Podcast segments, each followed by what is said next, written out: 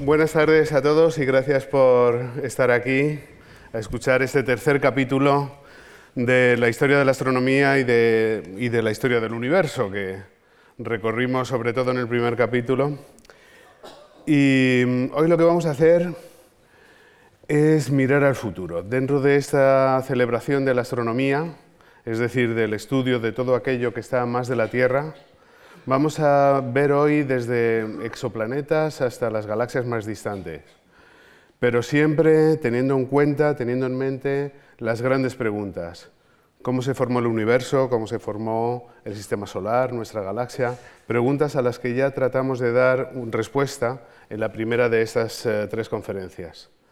También eh, hemos recorrido gran parte de la historia de la astronomía, y mm, hoy me voy a ocupar de la astronomía actual, de los grandes temas de estudio en la actualidad, y luego vamos a mirar hacia el futuro, a los mayores proyectos de telescopios que nos van a permitir escudriñar los confines del universo. Y, ¿por qué no? Vamos a mirar también hacia el gran futuro, el futuro de nuestro universo, tratando de averiguar cuál es nuestro destino en el en el sentido más grande de la, palabra, ¿no? nuestro destino cósmico.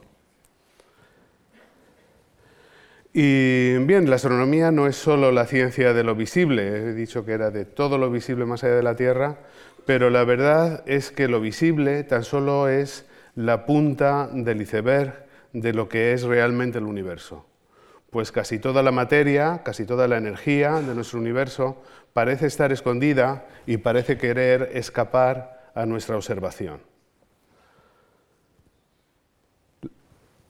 Sabemos que este universo invisible está ahí, lo sabemos por, datos indirectos, de manera indirecta, y de hecho esta parte del, eh, universo, como digo, es la más, la más eh, sustanciosa, está compuesta de dos componentes que, a los que denominamos materia oscura y energía oscura por denominarlos de alguna manera, pero la verdad es que tenemos una idea muy eh, aproximada de lo que es todavía. Entonces, la materia, ordinada, eh, la materia ordinaria, la materia de la que está hecha esta mesa, este auditorio, ustedes y yo, todo el universo visible, esta materia ordinaria eh, tan solo representa el 4% del universo. Y de ese 4%, prácticamente el 75% es una materia relativamente aburrida si la miramos a gran escala, porque casi todo es hidrógeno y helio, es el, 3% del total, es decir, el 75% de ese 4%. Hay mm, partículas elementales que constituyen un 0,5% y luego lo que es las estrellas, los átomos pesados de los que estamos eh, constituidos nosotros, tan solo representan un 0,5% dentro de ese 4%. Está ahí, por tanto, seis veces más, digamos, en términos redondos, materia oscura que materia ordinaria. ¿Y cómo sabemos que existe? Pues eh, lo primero, el primer indicio que tuvimos de la existencia de la materia oscura vino de los estudios del movimiento de las estrellas en la periferia de las galaxias. Esto, aquí hay una galaxia, estas estrellas se mueven en, la periferia de la galaxia con unas velocidades que no corresponden a la materia visible que vemos en la galaxia, sino que el movimiento de esas estrellas es tan rápido que nos indica que en la galaxia tiene que haber contenida una cantidad mucho más enorme de materia. Esa materia que la detectamos de esa manera, de esa manera indirecta, es a lo que denominamos eh, materia oscura. De la misma manera sucede, de manera análoga, en, em, en los cúmulos de galaxias. En los cúmulos de galaxias, y aquí hay algunos ejemplos, eh, las galaxias, entre ellas, que viven en estos grupos de galaxias, no se mueven tampoco de acuerdo con la cantidad de masa que se ve, con la cantidad de masa visible que vemos en forma de estrellas en las galaxias, sino que se mueven, y en forma de gas interestelar, sino que se mueven de acuerdo con una distribución de masa que está aquí representada por estas manchas de color rosáceo. Es decir, esto es, por ejemplo, esto es una ampliación de este cúmulo, pues es una mm, reconstrucción a partir del movimiento de, las galaxias en estos cúmulos ligados, de cuánta materia hay, una materia que, como digo, no sabemos lo que es. Sabemos que está sometida a la fuerza de la gravedad, pero hay diferentes teorías sobre cuál puede ser su naturaleza. Quizás sean algún tipo de partículas eh, exóticas que interactúan muy débilmente con el resto de la materia y que por lo tanto son, y eso es lo que les hace difíciles de detectar, esas partículas se les ha nombrado WIMPs, como Weakly Interactive Massive Particles, pero hay otras posibilidades. El caso es que hay muchos experimentos en marcha, es uno de los objetivos centrales de la astronomía y de la física contemporánea, para tratar de identificar cuál es la naturaleza de esta materia, por un lado en el universo, pero por otro lado también en el CERN. ¿Se acuerdan que hablamos el otro día del CERN? Ahí se hacen también experimentos tratando de poner en evidencia la naturaleza de esta, de esta materia oscura. Y yo estoy convencido de que en pocos años llegaremos a saber de qué está hecha esta, esta materia tan, tan misteriosa. Y luego tenemos el 73% del universo constituido por energía oscura. Es de esto ya habíamos hablado también cuando contamos la evolución del universo.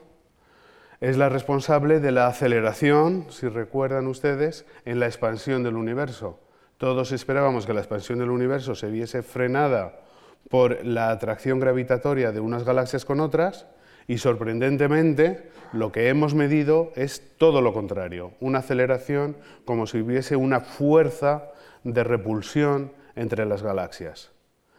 Esta fuerza de repulsión, esta energía que parece haber en, el vacío, podría tener que ver con la energía del vacío, el campo de Higgs, al que también me referí en la primera conferencia? Pues es posible que sí. Explicaría, por ejemplo, si así fuese, por qué el universo se infló de manera tan sumamente rápida en sus primeros instantes de evolución. Y haríamos encajar, por un lado, la, la, astrofísica, lo que vemos en la astrofísica, con la física de partículas.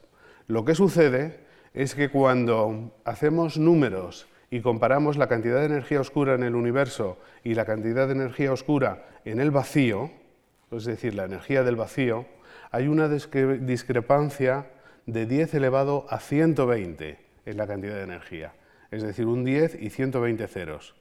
Es la peor predicción de la historia de la física, es decir, que no encaja. Y esto es uno de los mayores problemas que tiene la física hoy en día tratar de resolver qué es esta energía oscura, que le llamamos energía, pero realmente a lo mejor no es energía como tal. Puede que podría suceder que las leyes de la física a muy grandes escalas o a muy pequeñas escalas, cuando miramos, necesiten algún tipo de corrección y que no sean exactamente las mismas eh, a todas las escalas físicas, como digo. Eh, no sabemos, no sabemos lo que es y es, eh, como digo, también un tema de gran estudio. Otro tema de estudio es, eh, de los estudios, vamos, un tema favorito, son los agujeros negros. Los agujeros negros son los objetos más enigmáticos del universo. Recordarán ustedes, como decíamos en la teoría de Einstein, que una masa era capaz de curvar el espacio y el tiempo en su entorno. Pues bien, un agujero negro es una concentración tan grande de masa que hace que la curvatura del espacio alcance el nivel más extremo. El espacio-tiempo, que como es una amalgama, no se puede separar el espacio del tiempo, se curva hasta el infinito.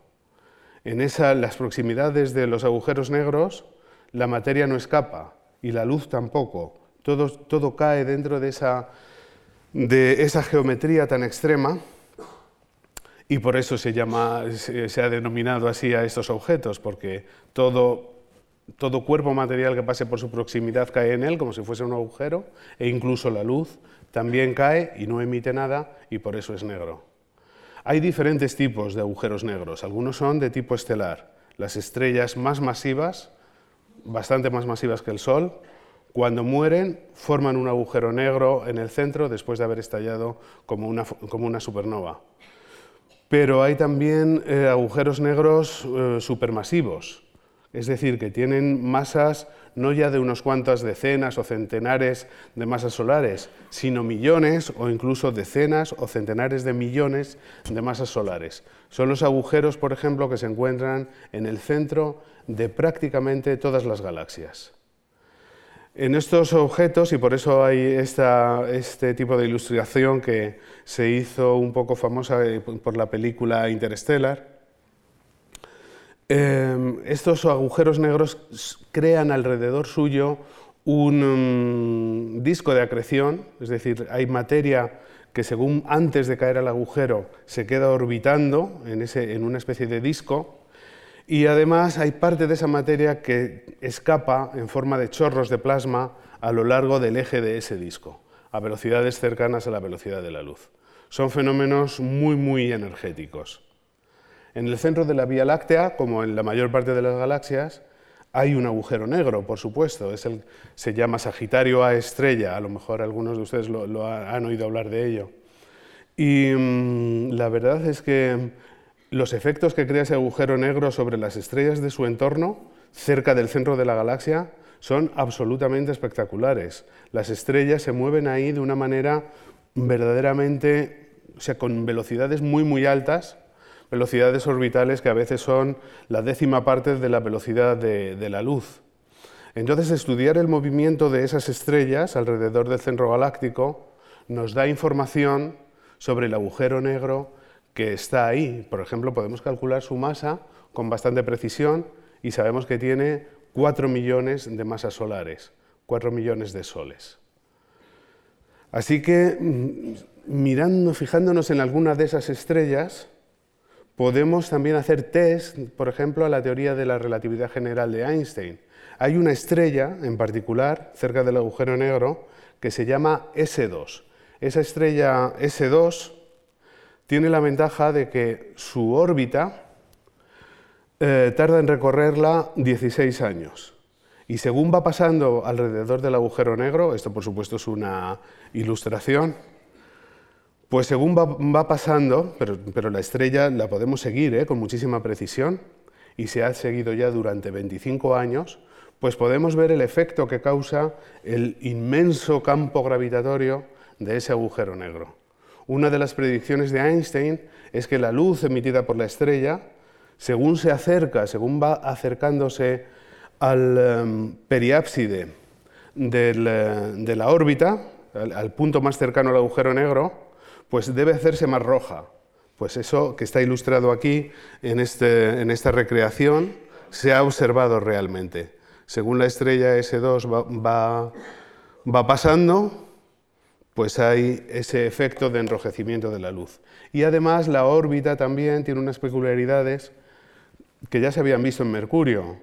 Eh, Mercurio alrededor del Sol también está sometido a este efecto, a efectos de la gravitación general y hay, su órbita tiene unas características muy particulares, pues eso se acentúa en este caso con eh, parámetros para la gravedad mucho mayores.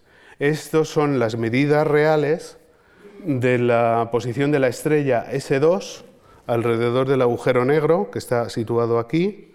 Tiene una órbita muy, muy elíptica, pero el caso es que durante 25 años que se ha seguido, se ha pasado ya más de, más de una órbita, que como digo son 16 años, y por lo tanto, como digo, se puede reconstruir muy bien algunas de las propiedades del agujero negro. El agujero negro en sí no puede verse, pero su entorno sí su entorno, em, el, punto donde la materia todavía puede existir sin caer, sin, porque cuando cae ya es sin retorno, eso sí que lo podemos tratar de ver y esto es una simulación por ordenador de qué es lo que esperaríamos en torno al agujero negro Sagitario A estrella en el centro de nuestra galaxia. El agujero negro en sí, además, es que tiene un tamaño pequeñísimo. Incluso este agujero de 4 millones de masas solares tiene un tamaño angular en el cielo que es similar al de una pelota de tenis vista desde la Tierra situada en la Luna. Es un tamaño que está determinado por la masa del agujero negro, simplemente. Así que necesitamos, para ver detalles de estas zonas tan pequeñas, necesitamos telescopios muy grandes, porque para ver detalles muy precisos, con mucha nitidez, en las imágenes astronómicas, siempre necesitamos telescopios grandes. Por eso se hacen cada vez más grandes, además de para captar más energía, también para ver más detalles. Realmente la mejor manera de observar este, este material, lo que sucede en torno al agujero negro, es con un radiotelescopio. Se hacen radiotelescopios muy grandes, ¿eh? de hasta 300 metros. En Arecibo, en Puerto Rico, hay un cráter en el que se ha instalado un radiotelescopio, en una depresión del terreno realmente. Eh, en China han hecho uno de 500 metros, de medio kilómetro. Pero se puede hacer todavía mejor combinando radiotelescopios en diferentes puntos de la Tierra, observando al unísono, haciendo interferometría, podemos simular telescopios que sean tan grandes como las distancias que los separan. En el límite, si distribuimos radiotelescopios por todo el globo, podemos construir un radiotelescopio virtual que sea tan grande como el planeta. Y eso es lo que estamos haciendo ahora los astrónomos en gran medida.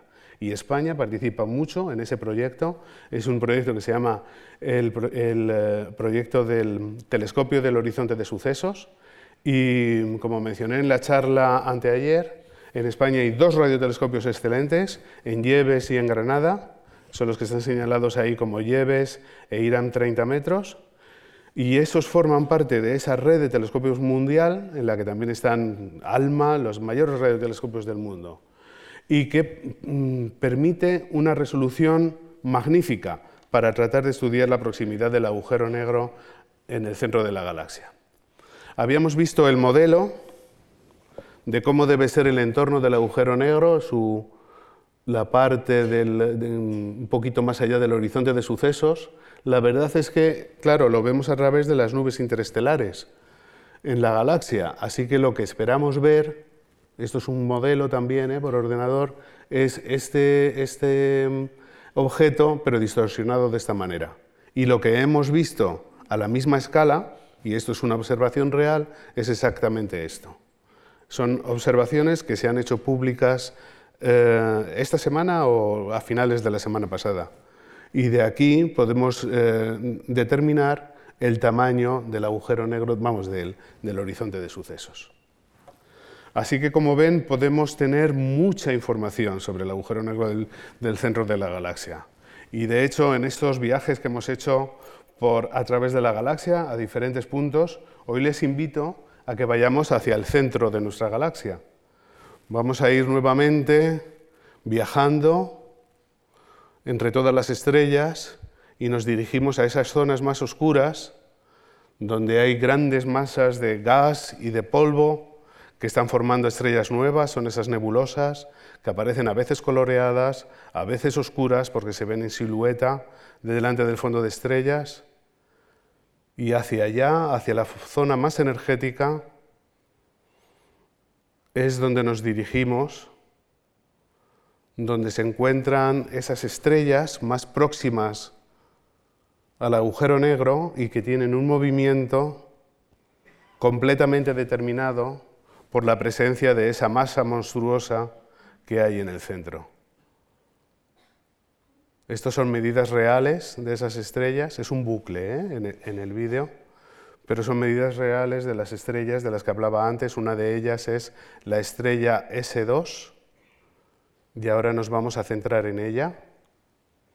Esta es la estrella S2, la que está señalada aquí. Y ahí tenemos cómo se mueve alrededor del agujero negro, que está señalado también con otro punto blanco, a lo largo de 16 años. Y bueno, el agujero negro, esto nos lo imaginamos así, pero lo que hemos detectado con los, eh, con los telescopios hasta ahora es esa mancha rojiza que es la parte más cercana que se puede llegar a ver, la parte de la materia que está cerca del horizonte de sucesos, parte de ella está siendo engullida por el agujero negro, pero parte de ella todavía queda orbitando en el agujero, alrededor del agujero. Muy bien, pues ahora vamos a cambiar de escala y les voy a hablar un poquito de los exoplanetas, porque los exoplanetas constituyen una de las mayores revoluciones de la astronomía en los últimos años. Son miles de exoplanetas los que hemos detectado con varios telescopios desde que se descubrió el primero en el año 1995 y mm, la estadística que se puede hacer a partir de los exoplanetas ya detectados nos lleva a calcular el número de exoplanetas que puede haber en la, Vía Láctea y la verdad es que hay, pensamos, más exoplanetas que estrellas. Es decir, que podríamos decir que en base a, a los que ya hemos visto, que la Vía Láctea contiene entre 800.000 millones y 3 billones de exoplanetas. Entonces, de estos, no todos son habitables, porque muchos son del tipo de Júpiter, están demasiado cerca de su estrella, están demasiado calientes o demasiado fríos y no son habitables. Pero sí que quedan, pensamos, unas decenas de miles de millones de planetas que podrían ser habitables tan solo en nuestra galaxia. Es decir, que los exoplanetas podrían ser más numerosos que los granos de arena de todas las playas del mundo. Y hay exoplanetas de todo tipo. Los más fáciles de detectar son como estos, son exoplanetas del tipo de Júpiter y que además, o, mayores que Júpiter, un poquito mayores incluso, pero sobre todo que están muy cerca de su estrella. Son los que llamamos Júpiteres calientes, por una reducción del inglés, Hot Jupiters. Entonces son planetas, los planetas no los vemos directamente, todo esto son dibujos, por supuesto, pero lo que sí vemos es el efecto que un planeta crea en la estrella a la que pertenece. El planeta, según va orbitando alrededor de la estrella, hace que la estrella se mueva un poquito hacia el lado donde está el planeta, por efecto de la gravitación, hacia adelante, hacia detrás, si, el planeta está delante o detrás. Y son esos movimientos los, los que detectamos. Así que para que esos movimientos sean grandes, o sea, necesitamos planetas grandes. Por eso, la mayor parte de los exoplanetas que se conocen son planetas muy masivos. Sin embargo, y muy, masivos y muy cercanos a sus estrellas, y por lo tanto, muchos de ellos demasiado calientes como para poder albergar la vida. Pero los que nos interesan son los que son más fríos y los que son rocosos, como por ejemplo este planeta que se detectó hace dos años, bueno, realmente en el año 2016, en la estrella más cercana, alrededor de la estrella más cercana a la Tierra, próxima Centauri B. Como saben ustedes, el, sistema de Alpha Centauri, que es la estrella más cercana al sistema solar, es un sistema triple y de esas tres estrellas la más próxima es la que llamamos próxima Centauri B, próxima Centauri, perdón. Y pues bien, esa estrella tiene un planeta, se ha detectado un planeta en torno suyo, de hecho lo detectó un español, trabajando en Londres, eso sí, el profesor mm, eh, eh, Anglada, Escudé, y a partir de sus medidas se ha podido determinar sus características y sabemos que se trata de un planeta que podría ser habitable, que incluso podría contener agua. Está tan solo, tan solo a 4,27 años luz de la Tierra, a pesar de que sea una distancia muy corta para las escalas astronómicas a las que estamos acostumbrados, todavía nos pilla muy lejos como para poder llegar a él. Entonces este exoplaneta tiene la ventaja que les decía, que está en la zona de habitabilidad de, de su estrella, no es ni demasiado caliente ni demasiado frío, y además su estrella lo que sucede es que es más pequeña que el Sol, entonces evoluciona mucho, más rápidamente, mucho menos rápidamente, con lo cual va a vivir esa estrella, su vida es unas 100 veces más larga que la del Sol, porque cuanto más grande es una estrella, más rápidamente consume su energía y más rápidamente vive, más rápidamente muere. Pero las estrellas pequeñitas pues duran muchos, muchos años, miles de millones de años. Pues bien, eh, eso quizás es también interesante porque a lo mejor ha dado tiempo a lo largo de la vida de, esa estrella y por lo tanto de ese planeta de que haya sucedido eh, fenómenos interesantes del tipo de la vida. Otros exoplanetas muy interesantes son los, eh, los, que se encuentran alrededor de una estrella que se ha denominado TRAPPIST-1. TRAPPIST es por el nombre del telescopio que la descubrió. Esta es una estrella pequeñita también, una estrella enana roja, ultrafría, que está situada a 39 años luz, es decir, como 10 veces más lejos que, que Próxima Centauri, en la constelación de Acuario. Pues bien, lo que es interesante en esta estrella es que muy cerquita de la estrella se ha detectado un sistema planetario que tiene siete planetas. Siete planetas de los cuales hay cinco, el B, C, E, F y G, que son muy parecidos a la Tierra en tamaño. Y hay dos que son ligeramente menores, el D y el H. Es decir, son siete planetas, siete planetas rocosos y que orbitan, algunos de ellos, en concreto la zona habitable, va del E al G, si no me equivoco. Es decir, que esos tres planetas, el E, F y G, orbitan en una zona templada, no es ni demasiado caliente ni demasiado fría, permite tener agua líquida. Es un sistema planetario verdaderamente notable porque además es muy pequeñito en tamaño. Si lo comparamos con el sistema solar, que en este diagrama está mostrado abajo, hasta Marte, pues bien, el eh, TRAPPIST-1, el sistema de TRAPPIST-1, cabría en una fracción más pequeña, muy pequeña, dentro de la órbita de, Mercurio.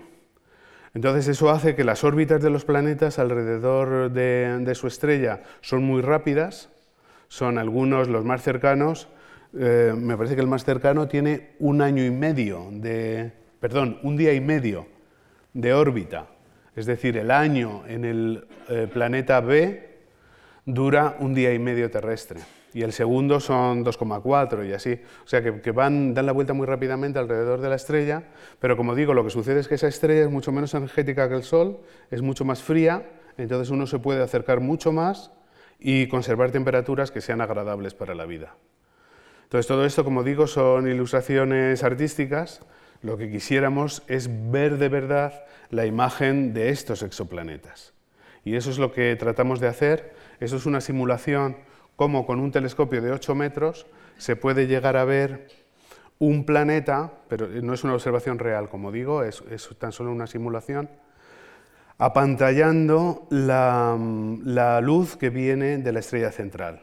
Y es que hay que tener en cuenta que para algunas de estas estrellas que son muy brillantes, el ver un planeta que pasa por delante equivale a detectar un mosquito que pasa por delante del faro de un coche a varios kilómetros de distancia. Es una observación muy difícil. Hay que verdaderamente enmascarar la luz que viene de la estrella y pillar al planeta cuando está a un lado o a otro. Entonces, hay algunos planetas ya que se han detectado, como este, por alguna técnica que hace, una técnica astronómica que anula la, la interferometría también, que anula la imagen central. Y entonces, con ese punto, simplemente es posible ya tener una idea de qué está hecho el planeta, porque lo que podemos hacer aquí inmediatamente es obtener un espectro. hacen falta telescopios muy grandes, porque claro, son objetos muy débiles, que además no tienen luz propia, sino que lo único que tienen es la luz, el reflejo de la luz que viene de su estrella, pero claro, al reflejar la luz, lo que hacen al remitirla es que la composición del planeta deja, deja su huella en el espectro. Y entonces observando, analizando la luz que llega del planeta, podemos saber qué tipo de composición tiene.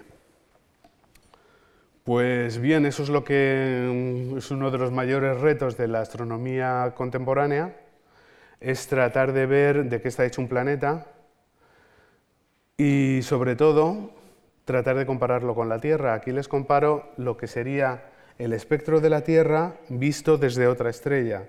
Por ejemplo, desde Alpha Centauri, desde Próxima Centauri, si nos están observando nuestros vecinos, pues verían un espectro de este estilo, donde ven la marca del agua, la marca del CO2, del N2O, y luego la vida deja también unas marcas muy particulares, como son el metano, el oxígeno, el ozono, pueden ser señales de vida. Entonces, mirando otros planetas, tratando de buscar esos, signos que llamamos biomarcadores, podremos llegar algún día quizás a determinar o por lo menos a intuir si un planeta puede tener vida o no, o al menos podemos saber si ese planeta sería apto para nuestra vida.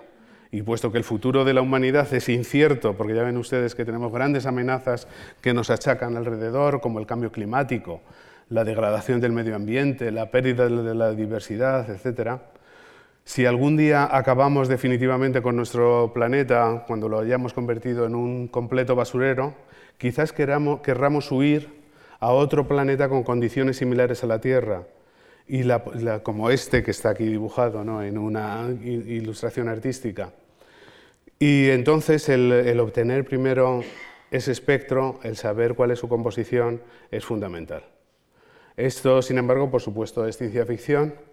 No es posible todavía, para, ni siquiera para unos cuantos humanos, el desplazarse a otro planeta porque los viajes interestelares son muy, muy largos. Llegar al Próxima Centauri B necesitaría, me parece que son 720 siglos, con los medios que hay ahora. La Voyager 1, por ejemplo, que que está en los límites del sistema solar ahora, necesitaría 720 siglos para llegar, aunque utilicemos unos métodos de propulsión mucho mejores, quizás a lo mejor lo podríamos reducir a unas cuantas decenas de siglos o a unos cuantos siglos, pero como ven no es muy posible de momento el pensar en emigrar a otro planeta, así que no hay plan B para cuando acabemos con nuestro planeta.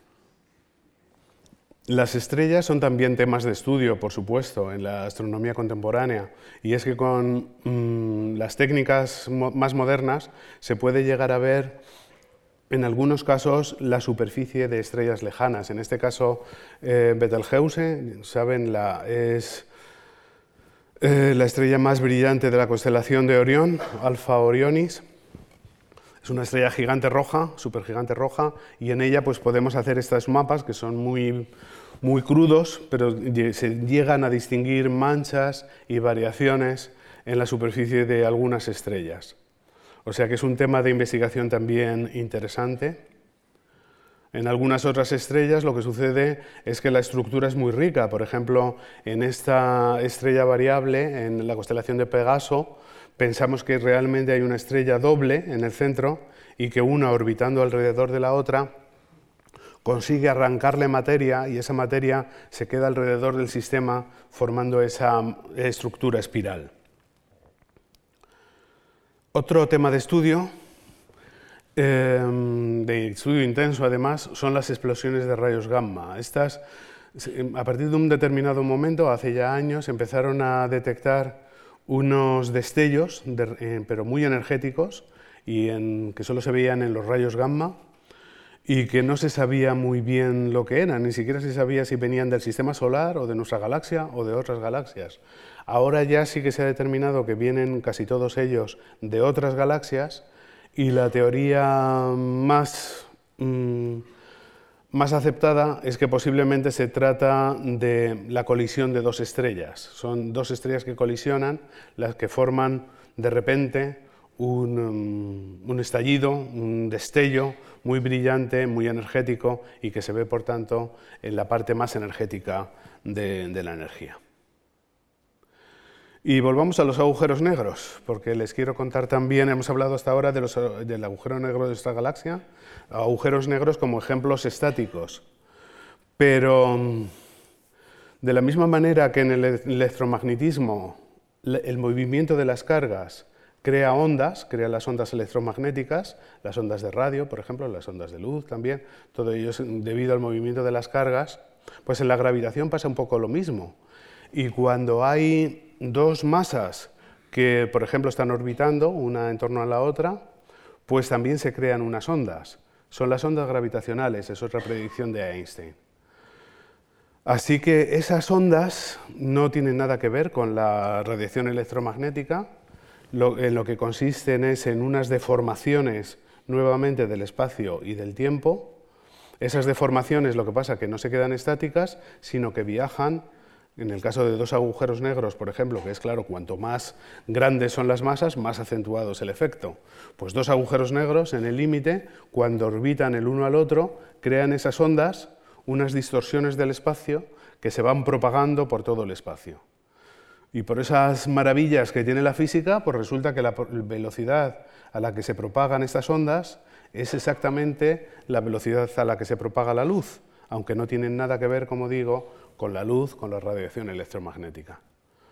Pero dos um, masas, de esta manera, actúan como un dipolo en el, en el electromagnetismo. Así que para detectar estas ondas gravitacionales que fueron previstas por Einstein, pues hay que construir una antena pues, similar a un dipolo. Por ejemplo, dos masas que estén a una cierta distancia entre ellas. Y bueno, lo que sucede es que la distorsión en el espacio que ocasionan estas ondas es pequeñísima. Por ejemplo, si tenemos una longitud de 4 kilómetros y le llega una onda, gravitatoria, pues esa, esa longitud va a variar en una fracción que es 1 sobre 250 veces el radio del protón. Es decir, una cantidad muy pequeñita para llegar a detectarla. Pero los físicos están para hacer no las cosas fáciles, sino las cosas difíciles. Así que se mm, organizó una colaboración internacional en la que, mm, eh, liderada esencialmente por dos universidades americanas, por el MIT y por Caltech, y con eh, eh, participación de muchos países, de la Universidad de las Islas Baleares, aquí en España, una colaboración en la que participan pues, más de mil físicos y ingenieros, etc. Y mediante esta colaboración se construyeron dos observatorios gemelos en Estados Unidos, separados por 3.000 eh, kilómetros. Uno en, el estado de Washington, al norte de, Estados Unidos, al noroeste, y otro en Luisiana, al, sudeste. Entonces, es este observatorio, pues ya ven, vamos, es un observatorio doble, la distancia entre ellos son 4 kilómetros. O sea que si nos llega una, una onda electromagnética, Perdón, la distancia entre ellos son 3.000 kilómetros. O sea que si nos llega una onda electromagnética, llega primero a uno del observatorio, a, un observatorio y luego se propaga hasta el siguiente, pues la velocidad tarda, o sea, la onda tarda un milisegundo en llegar de uno al otro. La misma señal. Y se hizo así para estar seguros de que si se detectaba algo, era realmente una onda y se, tenía redundancia en la detección. O sea, no era nada que fuese una perturbación local en, uno de los observatorios. Y bien, cada uno de estos observatorios entonces está constituido por un interferómetro de Michelson, se llama, que tiene dos brazos, cada uno de los brazos cuatro kilómetros de distancia. Es decir, que cuando llegue la onda, y aquí sí, la onda va a hacer que esos 4 kilómetros varíen por esa pequeñísima distancia que es 250 veces menor que el tamaño de un protón. Este interferómetro de Michelson tiene un principio relativamente simple. Hay un, um, un láser aquí que atraviesa este semiespejo. La mitad de la luz atraviesa el espejo y llega hasta aquí, hasta este espejo, y la otra mitad es reflejada y llega al espejo primero. Entonces se reflejan los dos perfectamente, los dos ahora completamente en estos dos espejos, vuelven aquí y se recoge en un fotodetector eh, las dos ondas juntas. Entonces, cuando las dos ondas eh, están exactamente, es decir, cuando los dos recorridos tienen exactamente la misma distancia, pues las dos ondas llegan en fase. Entonces miren en esta animación, por ejemplo, cómo funciona, en esta simplificación. Salen las dos ondas, van a los dos espejos, ¿eh? y entonces imaginen que movemos un poquito un espejo u otro. Pues las dos ondas a veces llegarán en fase, y aquí está, está representada la fase de cada una de las dos ondas, ahí se refleja en el espejo 2 que habíamos llamado antes, la otra viene del espejo 1, se unen ahí y ahí van en oposición de fase. Así que voy a tener oscuridad. Pero si van, si se mueve un poquito una de las ramas, entonces puede que lleguen en, eh, exactamente en fase. Y entonces la interferencia va a ser positiva y voy a tener un punto luminoso. Punto luminoso, oscuridad, dependiendo de la fase. Pues bien, el principio es muy simple. En la práctica es un poquito más complicado. Hay que poner... Mm, eh, hay que, para un interferómetro de 4 kilómetros, pues tienen que ser muy potentes, el láser, y además tiene que ser todo absolutamente perfecto. La luz se amplifica para conseguir 100 kilovatios, como está señalado ahí, a partir de los 25 vatios del láser, y es todo un gran despliegue de tecnología el que, el que, se realiza para asegurar que el sistema sea preciso y no esté sometido a absolutamente ninguna perturbación. Los brazos de 4 longitud, de 4 kilómetros de longitud, tienen el vacío en su interior para que no afecten a la, a la propagación de la luz. Los espejos prácticamente no tienen pérdidas hasta el cuarto o quinto decimal, cada uno de ellos pesa 42 kilos para ello están todos en condiciones limpios, en salas limpias, se manejan colgados con un sistema muy complejo de amortiguación, etcétera, etcétera. Pues bien, con este sistema, en, en septiembre de 2015 se detectó un evento, una señal que vino, o sea, que se vio tanto en un observatorio como en otro y que estaba desplazada por exactamente el tiempo que, que hacía falta que creo que es un milisegundo, como, como dije antes. Entonces, estos son las imágenes, por ejemplo, los datos reales, lo observado con un telescopio y con otro, pero desplazado de esa, de esa diferencia temporal para que se vea que es exactamente el mismo fenómeno el que se está detectando. Y son 10 milisegundos realmente ¿eh? lo que hay de diferencia entre un observatorio y otro. El desplazamiento que hay que hacer para llevar un uno al otro son 10 milisegundos. Es lo que tarda la, onda en llegar de Luisiana a Washington. Y bien, pues a partir de aquí lo que se mm, dedujo es de dónde venía la señal. Se había creado previamente una biblioteca con cálculos teóricos con 250.000 modelos y entonces una vez que se detectó este evento, se vio cuál de esos modelos se ajustaba mejor a las observaciones. Y resultó que la colisión de dos agujeros negros, uno de 29 masas solares y otro de 36 masas solares, dos agujeros negros que colisionan, podían dar lugar perfectamente a esa señal. Es lo que está representado en esta gráfica. Así que si hacemos un pequeño resumen de lo que sucede, tenemos esos dos agujeros negros de 20 o 30 masas solares en nuestra galaxia, por supuesto. Es muy difícil saber de dónde viene exactamente la onda, solo se tiene una idea muy, muy aproximada. Los dos agujeros colisionan y entonces la onda gravitacional empieza a propagarse. Aquí lo vemos en otra perspectiva.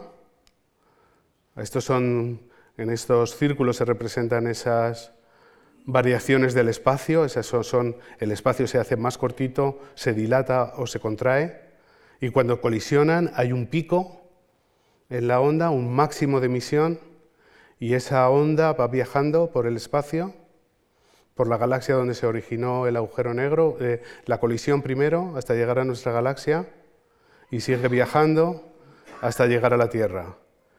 Y en la Tierra hace de la misma manera, que el espacio se dilate o se contraiga. Es muy poquito, es muy poquito, pero lo suficiente, aquí está súper exagerado, pero lo suficiente como para llegar a detectarlo con uno de estos interferómetros de Michelson, donde ya dije que los 4 kilómetros, al llegar la onda, se convierten en 4 kilómetros más un epsilon, ¿no? más una cantidad muy chiquitita.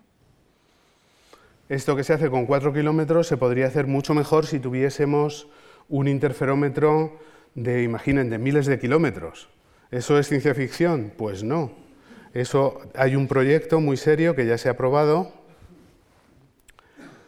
y que consiste, va a consistir en lanzar tres satélites que van a ir alrededor de la Tierra. Entre los tres satélites va a haber un láser entre cada par de ellos, formando ese triángulo y entonces eso va a actuar verdaderamente como un interferómetro de Michelson.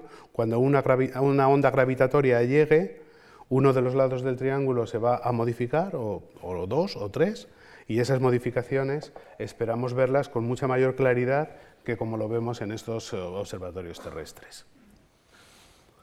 Así que esta mm, astronomía de ondas gravitacionales abre de repente un campo nuevo en la astronomía moderna porque permite observar fenómenos que no se habían visto, permite también eh, determinar, por ejemplo, que hay agujeros negros de masas intermedias de los que no se sabía muy bien su existencia y crea un campo nuevo de estudio, es como una ventana nueva que se nos abre sobre el universo. Un tema más clásico, pero que también es objeto de mucho estudio en estos días y lo será en el futuro, es estudiar las galaxias más lejanas posibles.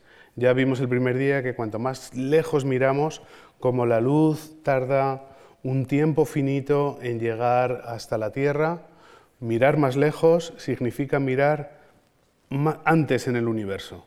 Así que mirando a diferentes... Em, a diferentes distancias podemos reconstruir la vida del universo. Entonces, esto es un ejemplo de una galaxia observada en, el argot astronómico con un redshift, un desplazamiento hacia el rojo de 8, 8,35. Eso lo que significa es que estamos viendo esa galaxia tal y como era 300 millones de años tras el Big Bang. Y eso es un periodo muy corto a escalas cósmicas, es cuando el universo tenía el 5% o algo así de la edad que tiene hoy, es decir, era cuando el universo todavía era un bebé. Pues bien, observando a diferentes distancias, tenemos instantáneas diferentes de nuestro pasado y podemos reconstruir la historia del universo. Otro tema interesante de estudio es, hablábamos de, de que quizás las leyes de la física podrían variar un poquito, quizás las constantes físicas son los que cambian. Entonces eso es algo que se puede testear también, que se puede medir con mucha precisión mediante eh, espectroscopía. Con un espectroscopio en tierra miramos a un cuásar lejano, esto es una galaxia gigante situada muy lejos, su luz atraviesa una nube gaseosa y aquí tenemos estas líneas de absorción en negro, son debidas a, a la absorción causada por esas nubes y ahí Comparando esos espectros con espectros de laboratorio terrestre, podemos medir las constantes atómicas con mucha precisión. Y para hacer todo este tipo de estudios, hoy y en el futuro, ¿con qué medios observacionales contamos? Pues bien, en España no nos podemos quejar en absoluto porque tenemos algunos de los observatorios mejores del mundo. Por ejemplo, los observatorios de Canarias, que son dos observatorios, fantásticos los dos, uno en Tenerife, que es principalmente diurno, principalmente solar, y otro en la isla de La Palma, el Observatorio del Roque de los Muchachos, que es nocturno principalmente, y es uno de los tres eh, observatorios mejores de todo el planeta. Allí, en ese observatorio, en el Roque de los Muchachos, está este telescopio construido en España, que es el más grande del mundo. Tiene un espejo de 10 metros de diámetro. Empezó la construcción en el año 2000, vio la primera luz en el año 2007 y las operaciones han seguido de manera sistemática desde entonces. Para que se hagan una idea, este es el tamaño del espejo. Es un espejo. Se pueden hacer espejos grandes de hasta 8 metros o así, pero espejos tan grandes ya es muy difícil. Entonces lo que se hace es eh, un espejo segmentado. Este está hecho con 36 paneles que son hexagonales y que se agrupan de esta manera para formar el espejo principal. Los, incluso los espejos secundario y el terciario, que aparecen ahí en, el, ángulo superior izquierdo, son también bastante grandes. Cada uno de los hexágonos tiene unos dos metros entre vértices y pesa cada uno 470 kilos. Están hechos de vidrio, por supuesto, y luego aluminizado. Entonces es el telescopio en el interior que bueno, tiene una precisión en la superficie, hay que alinear los, diferentes segmentos con muchísimo cuidado, utilizando láseres para que estén alineados a la millonésima de milímetro, es decir, la separación entre un espejo y el siguiente debe ser menor, bueno, la separación, el alineamiento tiene que ser mejor que 3.000 veces eh, más pequeño, digamos, que el eh, grosor de un cabello humano. Entonces el, telescopio está equipado con varios instrumentos que tienen este calibre. Esto es un instrumento que se va a instalar sobre uno de los focos que está en esta plataforma, donde hay algunos operarios trabajando para que se den idea del tamaño, de lo colosal que es un telescopio de estas características. También en España tenemos el Observatorio de Calar Alto, en la Sierra de los Filabres, en Almería, que tiene cuatro telescopios principales. El mayor de ellos es este que tiene 3,5 metros, 3 metros y medio, de espejo. El espejo es un espejo monolítico, en este caso, ¿eh? 3 metros y medio. Pero hay que fijarse también en las dimensiones que tienen estas cúpulas. Incluso uno de estos telescopios que ahora se considera pequeño, miren ustedes dónde hay esta persona en el balcón o, el, edificio auxiliar, ¿no? O sea que son, este es el interior del telescopio, son verdaderamente ingenios, milagros de la, de la ingeniería, ¿no? Entonces, en este telescopio lo que hay es un espectrógrafo doble que tiene una rama para el óptico y otra para el infrarrojo y que está dedicado a la búsqueda de exoplanetas en torno a estas estrellas pequeñitas, en torno a las enanas rojas se llama Cármenes, es una colaboración hispano-alemana, en España se hizo el canal infrarrojo y la precisión de los espectros es de unos metros por segundo, es muy alta. Esto es, por ejemplo, así aparece midiendo la velocidad a partir del espectro de un planeta en una estrella, digamos, si hay un planeta, lo que vemos es una curva de este estilo, según el planeta pasa por delante o por detrás de la estrella. Y mm, el modelo, ajustando un modelo de un planeta de ciertas características, pues ven ustedes que los residuos aquí son apenas, eh, las diferencias con el modelo son apenas de un par de metros por segundo. O sea que es un instrumento también muy, muy preciso. En la provincia de Teruel, en Jabalambre, se ha construido el que será posiblemente el último observatorio óptico profesional de los que se han construido en Europa. Y digo que será posiblemente el último porque este es uno de los pocos sitios oscuros que quedan en Europa, con cielos oscuros. Y aún aquí hay un poco de contaminación, se llega a ver de contaminación lumínica que procede de Madrid y de Valencia. Este es un observatorio que está, tiene dos telescopios, uno de dos metros y medio, no son muy grandes, y otro de 80 centímetros, pero tienen la peculiaridad de que el campo de visión en el cielo es enorme. Es de 7 grados en este caso, el campo de visión, y de 3 grados en este caso. Eso se ha diseñado así específicamente para buscar energía oscura. Y es que la energía oscura dependiendo de qué esté constituida, puede crear unas ondulaciones en el cielo que podrían verse con este tipo de telescopios. Están equipados esos telescopios con muchísimos, más de 70 filtros muy estrechos para hacer medidas en diferentes colores. Del Observatorio de Lleves ya les hablé ayer con sus radiotelescopios. España es muy fuerte en radioastronomía. Tenemos dos observatorios estupendos, de los mejores del mundo. Uno está en la provincia de Guadalajara, como digo, es este, donde depende del Instituto Geográfico, a través de también mi observatorio, el Observatorio Astronómico Nacional, y cubre todas las bandas de 2 a 115 gigahercios. Y bueno, tiene unos laboratorios eh, muy potentes también, muy bien equipados, donde se desarrolla toda la instrumentación que se utiliza para el radiotelescopio. El segundo observatorio de ondas de radio en España es una colaboración de España, del Instituto Geográfico, con el CNRS francés y con el Instituto Max Planck de Alemania. Es una antena de 30 metros que está situada a 2.800 metros de altitud en Pico Veleta, cerca de Granada, en Sierra Nevada.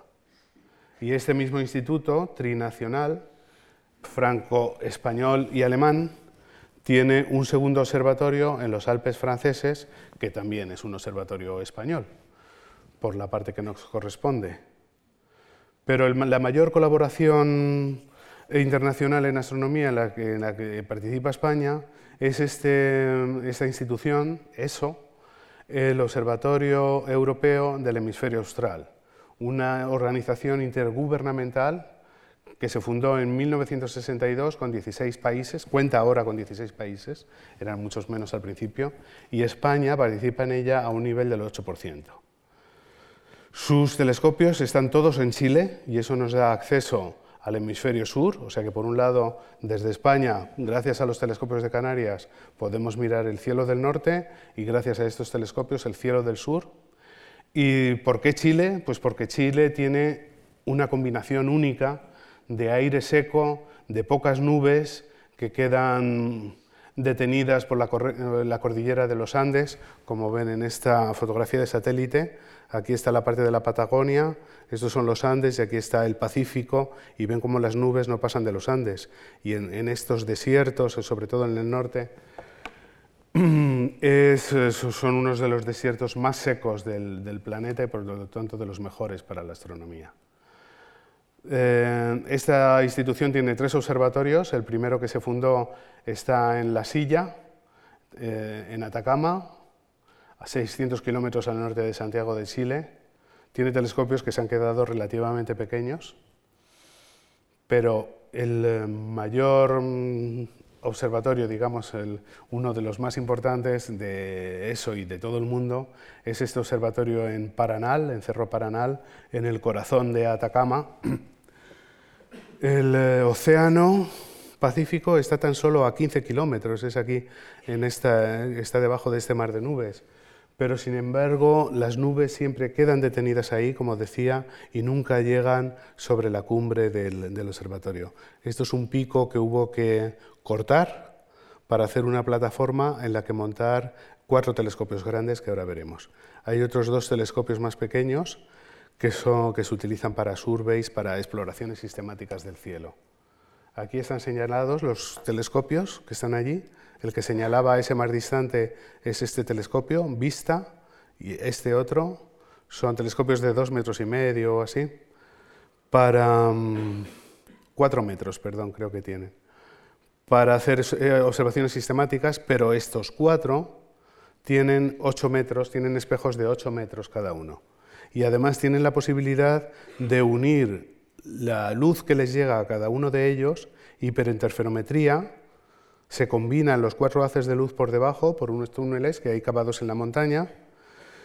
Se utilizan estos telescopios auxiliares también, hay cuatro de ellos, y se puede simular un telescopio que fuese tan grande, como decía antes, como la separación entre telescopios, es decir, tan grande como la plataforma. Así que, mm, además de la posibilidad de interferometría, también tienen unos rayos láser muy potentes que se envían hacia el cielo durante la observación y que permiten crear una especie de estrella artificial de manera muy estable. Y haciendo, eh, monitorizando esa estrella artificial, se puede ir ajustando la óptica del telescopio para que la imagen sea perfecta. Así que es otra maravilla de la ingeniería, estos cuatro telescopios de 8 metros, como digo, VLT, Very Large Telescope, en lo alto del Cerro Paranal en Atacama. El otro gran telescopio de eso es, eh, el, es el observatorio el más alto, el más seco, el más árido y el que tiene los cielos más claros de todo el planeta. Es el que está en esta llanura de Sagnantor a 5.000 metros de altitud. Eh, también en Atacama. Allí está el instrumento ALMA con 66 antenas de altísima resolución, que ya nos apareció también en alguna otra charla. Estas son las antenas en, este, en esta llanura a 5.000 metros, el volcán Licancabur. Y bueno, estas antenas son capaces de eh, observar todas al unísono y de ser movidas desde esta configuración central es decir, aquí están todas prácticamente juntas, pero se pueden llevar hasta distancias de 16 kilómetros, es decir, es como si transportásemos cada antena desde aquí, pues más allá de Barajas, para formar un radiotelescopio de 16 kilómetros de tamaño, un telescopio virtual. Estas, antenas operan en, el rango de los milímetros, del milímetro de longitud de onda, o del submilímetro, es decir, por debajo del milímetro. Eh, la institución recibe unas mil propuestas de tiempo de observación por semestre para la silla y Paranal y ALMA unas 1.700. Es decir, son proyectos de observación que escribimos los astrónomos de todas las nacionalidades compitiendo para que nos dejen usar los telescopios y llevar a cabo nuestro proyecto. Así que es muy competitivo llegar a utilizar cada uno de estos telescopios. Pero el proyecto estrella de la organización ahora de eso es este gran telescopio, el telescopio extremadamente grande, ELT, que debe tener 39 metros de diámetro y que va a estar situado no muy lejos del VLT del Cerro Paranal. Eso es Paranal, aquí está el telescopio este pequeñito de, de Surveys y el Cerro Armazones, donde se situará el ELT, está tan solo a unos kilómetros a vuelo de pájaro. Entonces es un cerro también muy seco y bueno, será el mayor telescopio del mundo, como digo, con un espejo segmentado de 39 metros. La inversión son de unos 1.100 millones de euros. España, como digo, participa con el 8% del proyecto. Este es el diseño óptico, ven que tiene un espejo principal el espejo M1, que está aquí, el, principal son estos paneles amarillos, está hecho de unos 900 paneles de un metro y medio cada uno.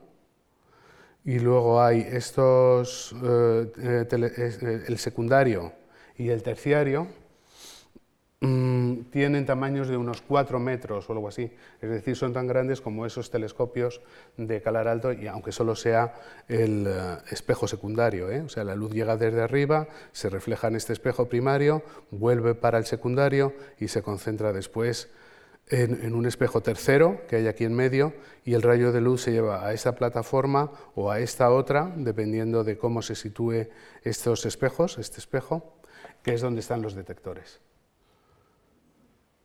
Así que mm, aquí se ve la óptica desde otro punto de vista, con los cuatro, con los espejos principales, el primario, el secundario, que como digo tiene cuatro metros, y el terciario también cuatro metros. Entonces estos mil y pico millones que se invierten, pues los recupera la industria que lo va a construir aunque se haya diseñado en la ESO y por los organismos, por las instituciones académicas, después la construcción revierte a la industria y la ESO contratará a industrias, está contratando, ya tiene contratadas a industrias españolas para, para, construir todas las partes de este, de este instrumento tan complejo. Son varias cámaras y mm, espectrómetros los que, va a llevar aquí, los que van a equipar el telescopio, pero no voy a entrar en ello. Las obras han comenzado en lo alto del Cerro Armazones, hubo que volar también el pico para hacer una meseta y en esa meseta pues ya han comenzado los trabajos para hacer el, fundamento, el, basamento del telescopio. Esta es una fotografía de hace tan solo unas semanas. Así que dense cuenta de los, del tamaño del telescopio comparado, por ejemplo, con el Big Bang uno se queda sin adjetivos para describir un instrumento, un instrumento así. Así es como quedará el telescopio cuando esté construido en lo alto del Cerro Armazones. Así que pasamos de 10 metros de Canarias a estos 39 metros en Chile. No es el único telescopio de esta clase que está en, preparación, este ya está en construcción, pero hay otro telescopio de 30 metros que eh, se va a hacer mediante una colaboración de Estados Unidos y Japón y que sería complementario eh, del ELT, porque si aquel va a estar en Chile para mirar el hemisferio sur, la idea es que este telescopio esté situado bien en Hawái o bien en La Palma, en las Canarias. Ahí todavía está sin decidirse, ojalá venga a Canarias y complementaría el otro telescopio, con aquel observaríamos el sur y con este podríamos observar el hemisferio norte. Y este proyecto también estadounidense eh, está hecho de siete, perdón, de unos espejos, sí, siete espejos que cada uno tiene siete metros a su vez, para hacer el equivalente de un telescopio de unos 22 metros. Así que a mediados de los años 20 lo que esperamos es contar pues con el ELT, ese es el espejo más grande, el 30 metros, el, eh, telescopio Magallanes, que, del que acabo de hablar, Eh, por aquí debe estar eh, Gran Tecán, el telescopio de Canarias. Hay dos telescopios en Hawái parecidos, los telescopios Keck. Y bueno, de, la clase de 8 metros, pues hay varios telescopios. Estos son los cuatro de Monte, de Monte Paranal, de Cerro Paranal, el VLT. Hay más proyectos, ¿eh? por supuesto, para el espacio. Ya saben ustedes, el James Webb, el telescopio de 6 metros y medio que debe reemplazar al Hubble, que ha sufrido varios retrasos, pero que esperamos que se lance quizás al año que viene. El Hubble tan solo tenía 2 metros y medio, es decir, que este tiene eh, casi el triple, por lo tanto tendrá una superficie que será como 8 o 9 veces mayor que el, telescopio Hubble. Un acontecimiento de los próximos días será el lanzamiento mm, de este pequeño telescopio que se llama KEOPS, que es un proyecto eh, europeo para eh, identificar planetas de tipo terrestre. Esto se va a lanzar, creo que es el mes que viene, no sé si es febrero o marzo. Es un pequeño telescopio, pero también interesante. El Sol, el Sol es muy interesante de observar, en particular en sus épocas de gran actividad, porque supone también un riesgo para la Tierra. Ya saben ustedes, las tormentas solares pueden afectar a todos los sistemas electromagnéticos. Veíamos ayer cómo Galileo había visto por primera vez las manchas solares. Esas manchas solares hoy las podemos ver con muchísimo mayor detalle. Son mínimos en la superficie del Sol, que tienen varios miles de kilómetros de tamaño, es decir, la Tierra cabe holgadamente en una de estas manchas. Pues bien, para monitorizar la, actividad solar se va a lanzar el eh, Solar Orbiter, un proyecto también europeo, quizás al año que viene. Otro telescopio de características completamente diferentes es este que funciona por efecto Cherenkov y que detecta cascadas de partículas que llegan a la Tierra procedentes de fenómenos muy violentos relacionados con supernovas o con agujeros negros. Es un, telescopio un poco, un poco particular.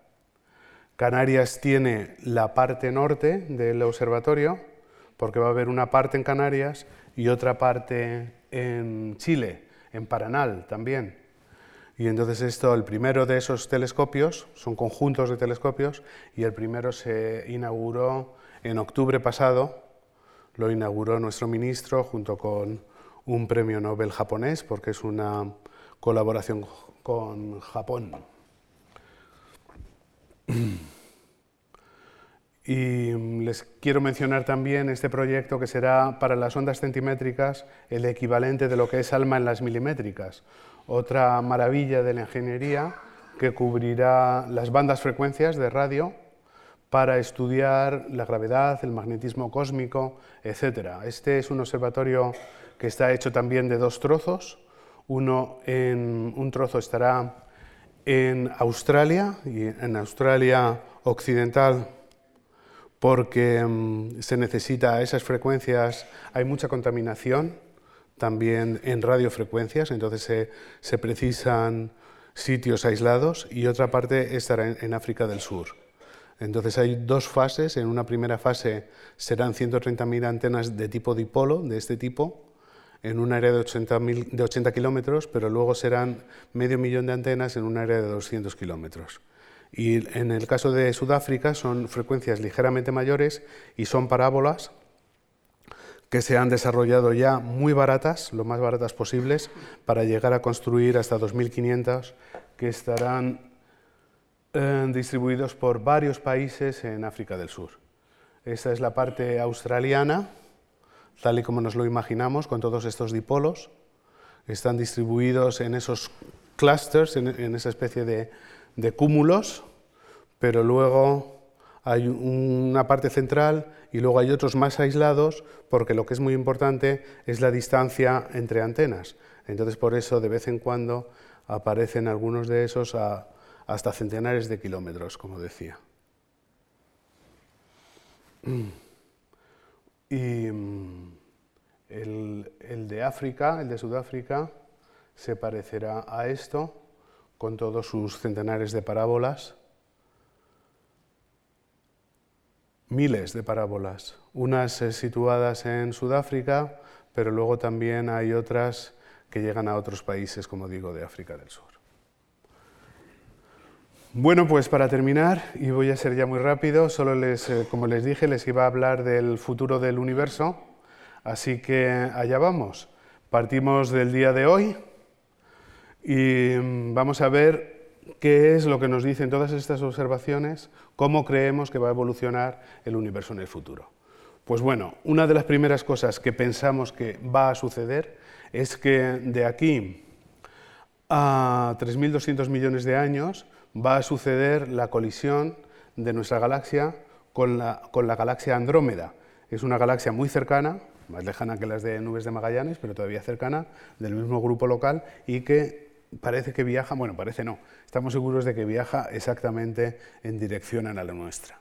Entonces, dense cuenta, las galaxias de todas maneras son objetos muy difusos, las, las estrellas están muy separadas entre ellas, o sea que cuando chocan algunas estrellas colisionarán entre ellas, pero lo que sí puede suceder es que la Tierra o el Sol pues se vea perturbado en su órbita, la Tierra, incluso el, sol, en su curso alrededor del centro galáctico, y que salga despedida en algún movimiento errático, por ejemplo. También sabemos que al cabo de 5.200 millones de años, a partir de ahora, el Sol se le irá agotando la energía nuclear en su interior y se convertirá en una estrella gigante roja. Y entonces eso hará que Mercurio y probablemente Venus queden atrapados dentro de su órbita, de, su, de la gigante, de, la estrella, y bueno, que el Sol ocupe una buena parte del cielo que se ve desde la Tierra, que los océanos evaporen, etc. Al cabo de unos 100, eh, perdón, 100 billones de años, lo que sucede es que es el hidrógeno lo que se agota. El hidrógeno, ya ven ustedes, es el, combustible de todas las estrellas, es lo que se va convirtiendo en elementos pesados dentro de las estrellas, es el combustible primordial nuclear, pero se agota, no se va reponiendo, no hay otros Big Bangs que nos vayan proporcionando más hidrógeno.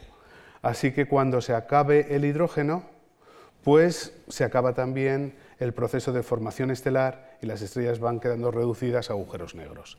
Y ese mismo proceso de concentración de la masa que sucede en las estrellas sucede también a escala de las galaxias y las galaxias también cuando acaban su, energía pues acabarán convertidas en agujeros negros. Para eso falta mucho tiempo, 10 a la 20 años, un 10 y, a la 20, y 20 ceros detrás. Al cabo de mucho más, eh, de mucho más tiempo, 10 a la 27 años, ese mismo fenómeno de aglomeración de la masa tiene lugar también a nivel de cúmulos de galaxias y se formarán agujeros negros supermasivos a ese nivel de los cúmulos de galaxias.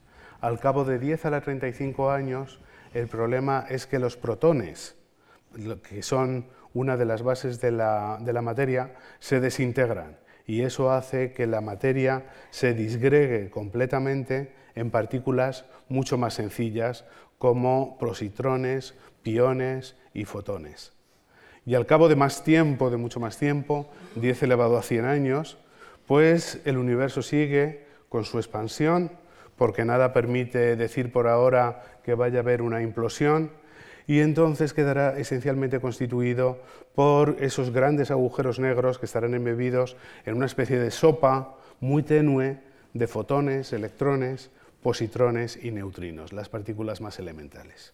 Así que esto es lo que nos espera, que no es muy alentador, pero ¿por qué no? La cuestión es si el hombre sabrá adaptarse a todos estos cambios. Eso es algo que tendremos que seguir investigando. En estas tres charlas hemos visto cómo el hombre se ha preocupado a lo largo de toda la historia de la humanidad desde Stonehenge, se recuerdan, mi primera transparencia, hasta nuestros días, pues construyendo telescopios cada vez más potentes. Todas las civilizaciones, recuerdan los mayas, los chinos, en la India, eh, hasta llegar al milagro griego que decíamos, y de, allí fuimos hacia la revolución que supuso el Renacimiento a través de la Edad Media y luego la Ilustración pero lo que era constante en toda esta historia era el afán del hombre por saber más, por saber qué es lo que sucede, cuál es nuestro destino. Lo acabo de eh, dar unas pinceladas, lo que pensamos ahora, eh, cuál es nuestro origen, qué, cuál es el sentido de todo, de todo este universo. vivimos en una época ahora que es absolutamente fascinante por todos estos telescopios que nos permiten estudiar todos estos temas con una precisión que no ha tenido precedentes de este calibre en toda la historia de la humanidad. Y bueno, el desarrollo de la tecnología nos permite ahora construir todos, eh, estos telescopios. Todos ellos irán equipados también con inteligencia artificial y hay todos los otros desarrollos tecnológicos que van a crear una gran revolución en, en nuestra manera de vivir. La inteligencia artificial, decía, la nanotecnología, la ingeniería genética. Así que mirando al futuro, mirando al futuro, adivinamos toda esta enorme revolución tecnológica y mi deseo es que ojalá que esta revolución tecnológica vaya acompañada también por una evolución espiritual y moral en el hombre y que vaya guiada por mm, un deseo verdaderamente de progreso, de lograr equilibrios a escala planetaria. Ojalá que toda esta tecnología, todas estas máquinas, los robots, sirvan al final, todo ello, para hacernos a todos más humanos. Muchas gracias por su atención.